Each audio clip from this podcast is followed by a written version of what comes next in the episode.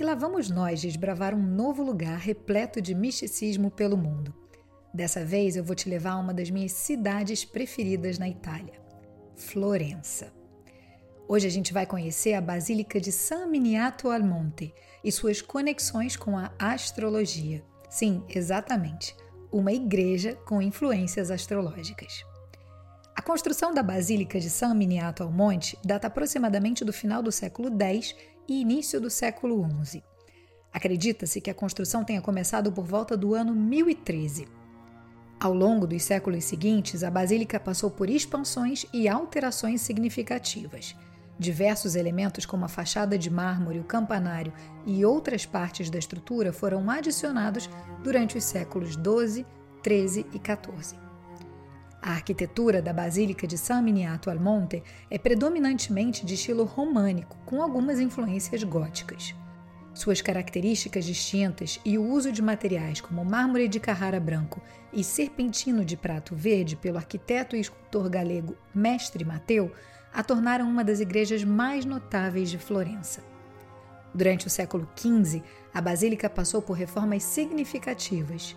O arquiteto Micheloso de Bartolomeu esteve envolvido nesse processo, realizando alterações nas estruturas internas da basílica e contribuindo para o design do campanário. Micheloso é mais conhecido por sua estreita colaboração com a influente família dos Medici, que desempenhou um papel crucial no renascimento florentino. Ele trabalhou para Cosimo de Medici, projetando várias residências e edifícios importantes para a família, incluindo o Palazzo Medici Riccardi, que serviu como residência privada dos Medici. Talete, mas e a astrologia? Onde ela entra nessa história? Você sabe que toda vez que eu entro em uma igreja eu sou a caçadora de símbolos que remetem aos conhecimentos do tarô e da astrologia, não é? Então, olha o que eu encontrei na Basílica de San Miniato. Um piso com elementos astrológicos. Ou melhor, o mais antigo quadrante solar solsticial monumental que ainda funciona em todo o território europeu. Esse piso é conhecido como pavimento dei cavalli ou pavimento cosmatesco e é uma obra de arte elaborada e intrincada que incorpora símbolos astrológicos, geométricos e religiosos. A obra leva o nome Pavimento dei Cavalli devido à representação de animais, incluindo cavalos que podem ser encontrados nos mosaicos pavimento foi criado durante o século XIII, durante o período românico, e é uma das mais impressionantes obras de mosaico desse tipo na Itália. Acredita-se que tenha sido encomendado pelo abade Hildebrando, que mais tarde se tornou Papa Gregório VII, uma figura crucial na história da Igreja Católica que teve um papel significativo na reforma da Igreja e na relação entre o poder religioso e secular. O grande zodíaco circular replica o que foi feito no século precedente no batistério de San Giovanni, que em breve eu mostro para você em outro vídeo. Os elementos astrológicos presentes no pavimento incluem símbolos dos planetas e signos do zodíaco, que eram amplamente conhecidos na época por seu significado simbólico e esotérico, criando um efeito visual impressionante. Segundo a simbologia medieval, o círculo representava o cosmo e a volta celeste, já o quadrado que limita a mandala simbolizava a Terra através dos seus quatro elementos e quatro pontos cardeais. Esses símbolos astrológicos não são meramente decorativos. Eles foram projetados para transmitir significados profundos e complexos que podem ter conexões com a espiritualidade, a cosmologia e as crenças da época. A presença desses símbolos em uma igreja também pode ser vista como um exemplo da forma como o conhecimento astrológico e a religião muitas vezes se entrelaçavam na Idade Média. Ao lado da igreja há uma pequena loja de artigos religiosos, e foi lá que eu encontrei o livro Sole e Simboli, de Simone Bartolini, que conta a história do zodíaco na Basília de San Miniato e também no Batistério de San Giovanni.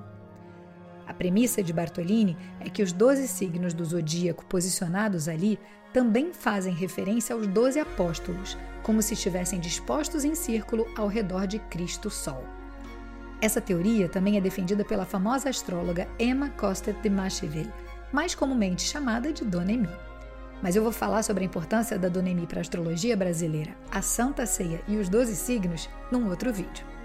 Voltando ao livro de Bartolini, sua teoria é de que por volta dos séculos 12 e 13, quando se consolida a tendência à evangelização do cosmos, muitos edifícios religiosos acabam por acolher a simbologia do zodíaco como ornamento alegórico.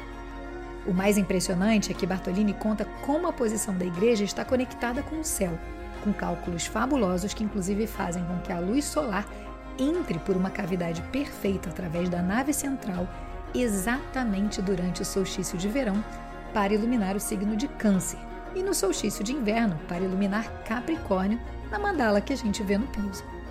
Atualmente, o fenômeno se manifesta cerca de meia hora depois do meio-dia no verão, e a aproximação com o cume do Sol é tanta que não é possível acreditar que seja apenas uma coincidência. Já o efeito no inverno não pode ser mais visto por causa de construções posteriores. A igreja de San Miniato al Monte é dedicada a São Miniato, um mártir cristão que, segundo a lenda, mesmo depois de ser decapitado, subiu o Mons Florentinos, como era chamada a colina, carregando sua cabeça nos braços para morrer ali em 250 depois de Cristo. A localização elevada da igreja é um local popular para os visitantes apreciarem as vistas deslumbrantes de Florença, incluindo a cúpula da Catedral de Santa Maria del Fiore, o famoso Duomo, e muitos outros pontos de referência da cidade.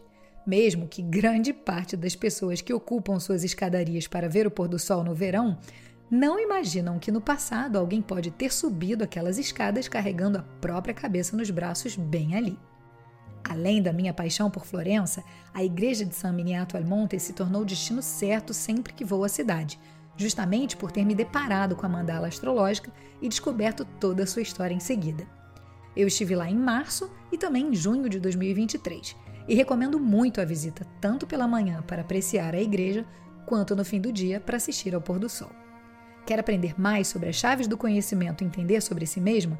Conheça meus cursos de tarô e astrologia ou marque uma consulta comigo. O link para saber mais sobre o meu trabalho está na descrição desse vídeo. Se você curtiu esse conteúdo, deixe seu comentário abaixo para me incentivar a seguir compartilhando informações de valor sobre tarô, astrologia, alquimia e outras chaves do conhecimento. Assim, seguimos juntos na nossa busca de transformar chumbo em ouro.